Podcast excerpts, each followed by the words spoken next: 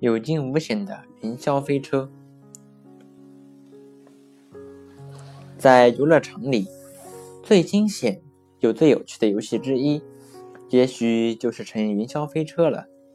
当你乘飞车穿云霄，头朝下飞行的时候，常常会吓得魂飞魄散。其实，你一点也不必担心自己的安全。物理学定律像一位天使在保护着你。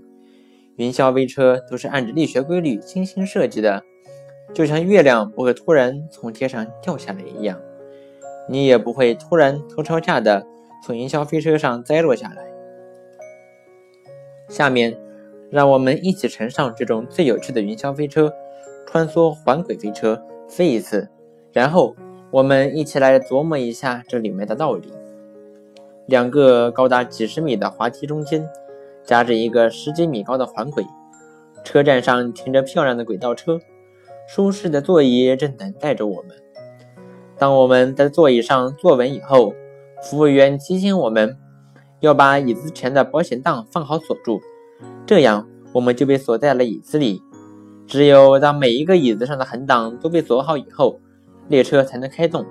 而且在列车行驶的整个过程中，乘客自己不能开启这个横档，因为横档是由中央控制系统统一管理的。列车不到终点，锁是打不开的。乘客坐好以后，钢丝绳把列车慢慢的拖到滑梯的顶端。突然，钢丝绳松开了，列车迅速的向下冲去。我们的心就好像提到了嗓子眼一样。但是只有几秒钟，列车就开始减速。进入环轨向上爬升，到了环顶，我们的汽车整个的翻转过来，头朝下的向下俯冲，速度越来越快。有的小朋友被吓得闭上眼睛。不过很快列车就冲向另一个滑梯，兜了一个圈子以后，再次冲向环轨，最后列车戛然停在原来的车站上。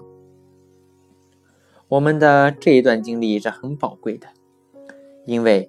在没有云霄飞车之前，只有飞行员才会有这种体验。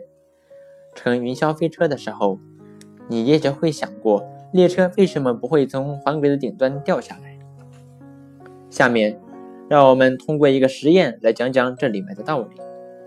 用一个网兜兜住一杯水，用手提着网兜慢慢摆动，让它越摆越高。这时候，水杯虽然倾斜，但水却洒不出来。等摆得很高的时候，顺势让水杯在触直面画一个圈，水杯底朝天越过你的头顶，但是杯中的水仍然不会洒在你的头上，好像地球不再吸引杯中的水似的。这时候，这就是一种失重现象。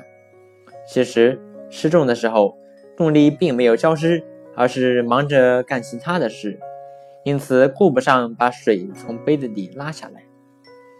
重力在忙着做什么呢？再来做一个类似的实验，在绳子的一端拴一个螺丝母，甩动绳子，让螺丝母在竖直面上做圆周运动。